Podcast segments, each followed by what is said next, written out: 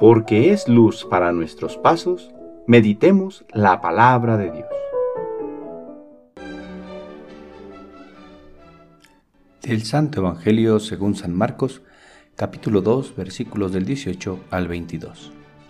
En una ocasión en que los discípulos de Juan el Bautista y los fariseos ayunaban, algunos de ellos se acercaron a Jesús y le preguntaron, ¿por qué los discípulos de Juan y los discípulos de los fariseos ayunan y los tuyos no?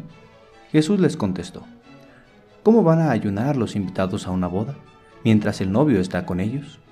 Mientras está con ellos el novio, no pueden ayunar, pero llegará el día en que el novio les será quitado, y entonces sí ayunarán.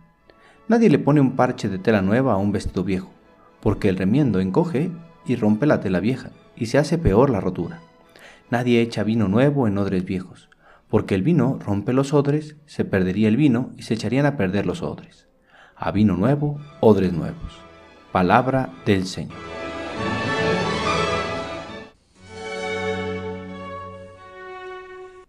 Lunes de la segunda semana del tiempo ordinario. Jesús viene a traer un mensaje nuevo que requiere de corazones nuevos para ser recibido. De lo contrario, su mensaje, esta palabra de salvación, no entrará, no hará bien, agritará los corazones viejos. Le preguntan a Jesús por qué él y sus discípulos no ayunan como mandaba la ley. Lo que no comprendían los discípulos de Juan y los fariseos es que estaban ante aquel por quien se hacía el ayuno.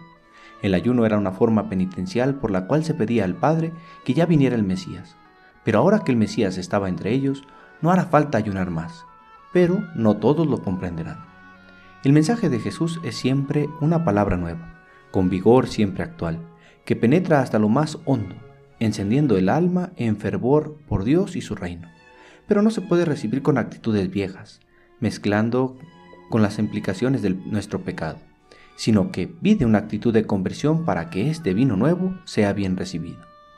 Pidamos al Padre nos dé la gracia de ser odres nuevos, dispuestos a recibir el mensaje de Jesús y ponerlo en acción día a día paso a paso, siendo discípulos fieles en el mundo de hoy.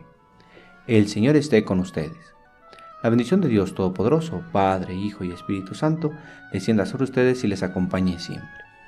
Que tengan buen día.